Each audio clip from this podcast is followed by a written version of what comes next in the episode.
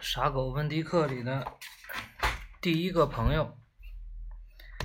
夏天里，大部分时间我都待在赫曼布莱克纪念图书馆。芬妮小姐是图书馆的管理员，她是我在纽奥米市交到的第一个朋友。一切要从温迪克不喜欢这个把他拒之门外的图书馆开始说起。因为他不能进去，所以我得教他怎样踮着后腿趴在窗口看我在里面选书。可当芬妮小姐看到文迪克时，她以为她看到的是一头熊，而不是一只狗。事情是这样的：当时我正在选书，突然听到一声。惊恐万分的尖叫！我马上跑到门口，只见芬妮小姐跌坐在书桌后的地板上。芬妮小姐，我问：“你还好吗？”一头熊，她说：“一头熊。”我问：“他又回来了？”她说：“他。”我问：“他在哪儿？”那里。他用手指着温迪克。他正趴在窗口上看我，那不是熊，我说，是我的狗温迪克。你确定吗？他问。确定，女士。我告诉他，百分之百确定。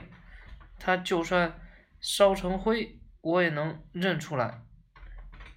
芬妮小姐依然坐在那儿发抖。来，我说，我扶你起来。没事了，我伸手把他拉起来，他实在太轻了，好像没有重量似的。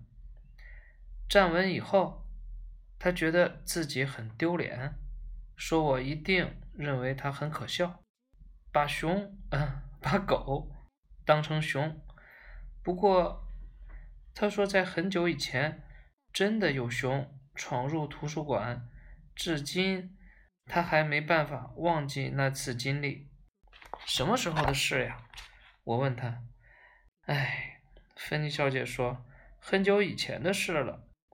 没关系，我跟他说，我跟我妈妈一样喜欢听故事。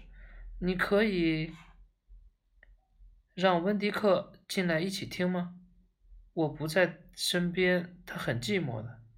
嗯，温。芬妮小姐说：“按照说，按理说，狗是不准进入图书馆的。它会很乖的。”我说：“它是一只上过教堂的狗。”在它犹豫不决的时候，我已经跑到外面，把温迪克带了进来。呼，他长长的叹了口气，然后躺在芬妮小姐的脚边。他低头看着他，说：“他真是一只大狗。”没错，我说：“他有一颗宽大的心。”好吧，芬妮小姐拍拍温迪克的头，让我坐下来，好好跟你们说说这个故事。很久以前，佛罗里达州还是蛮荒之地。芬妮小姐说。那时我比你现在还小，我父亲说我可以要任何东西做生日礼物。我爸爸是个有钱人，而我是个爱读书的小女孩，所以我跟他说，我想要一个图书馆，不用太大，只要小小的一个就很棒了。我想和别人一起分享这些书。那头熊。又是怎么回事呢？我问。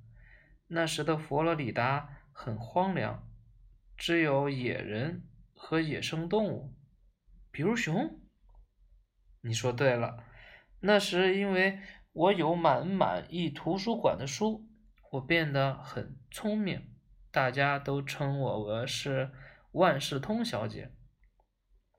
一个炎热的星期四，我坐在图书馆里，把门窗全都打开，专心的看书。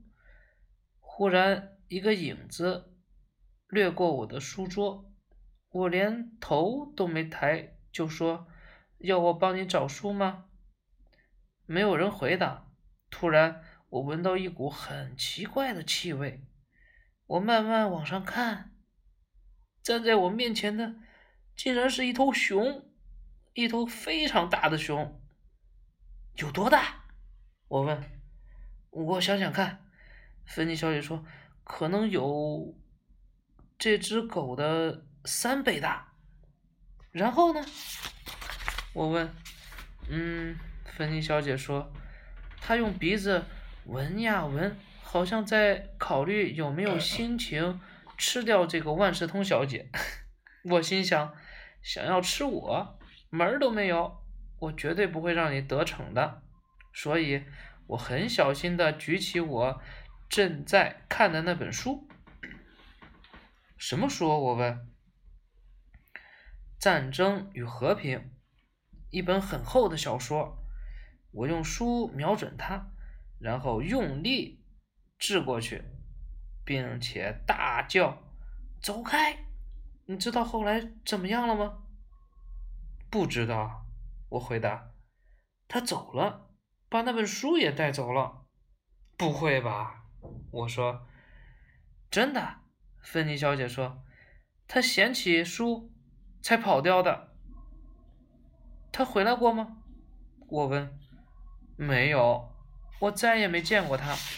城里的人以前常用这件事取笑我。他叹了一口气。我想，我可能是唯一还记得那头熊的人，所以，我年轻时认识的人，不是死了就是搬走了。他又叹了一口气。有时候，在新的地方没有朋友。没有妈妈来安慰我，我也会叹气。温迪克抬起头，坐直身子，对温妮小姐咧嘴傻笑。看，他说：“这只狗在对我微笑呢。”嗯，这是他的看家本领。我说：“这是好事。”他也对温迪克笑笑。我们可以做朋友。我对温迪。芬妮小姐说：“你、我和温迪克，我们可以一起做朋友。”芬妮小姐笑得更开心了。那太好了！就在这时，皱着眉头的阿曼达走进图书馆。他对芬妮小姐说：“我读完了约翰尼·特里梅因，我很喜欢。这次。”我想借一本比较有深度的书，因为我的阅读能力提高了。好的，我明白了。芬妮小姐站起身来。阿曼达假装没看见我。她和芬妮小姐一起走开的时候，问了一声：“狗可以进图书馆吗？”“只有经过特殊允许的才行。”芬妮小姐说。她转向我，冲我眨了眨眼睛。我对他笑笑。我在纽奥米市交了第一个朋友，没有人能阻挡。阿曼达也不例外。居然有人在听啊！我。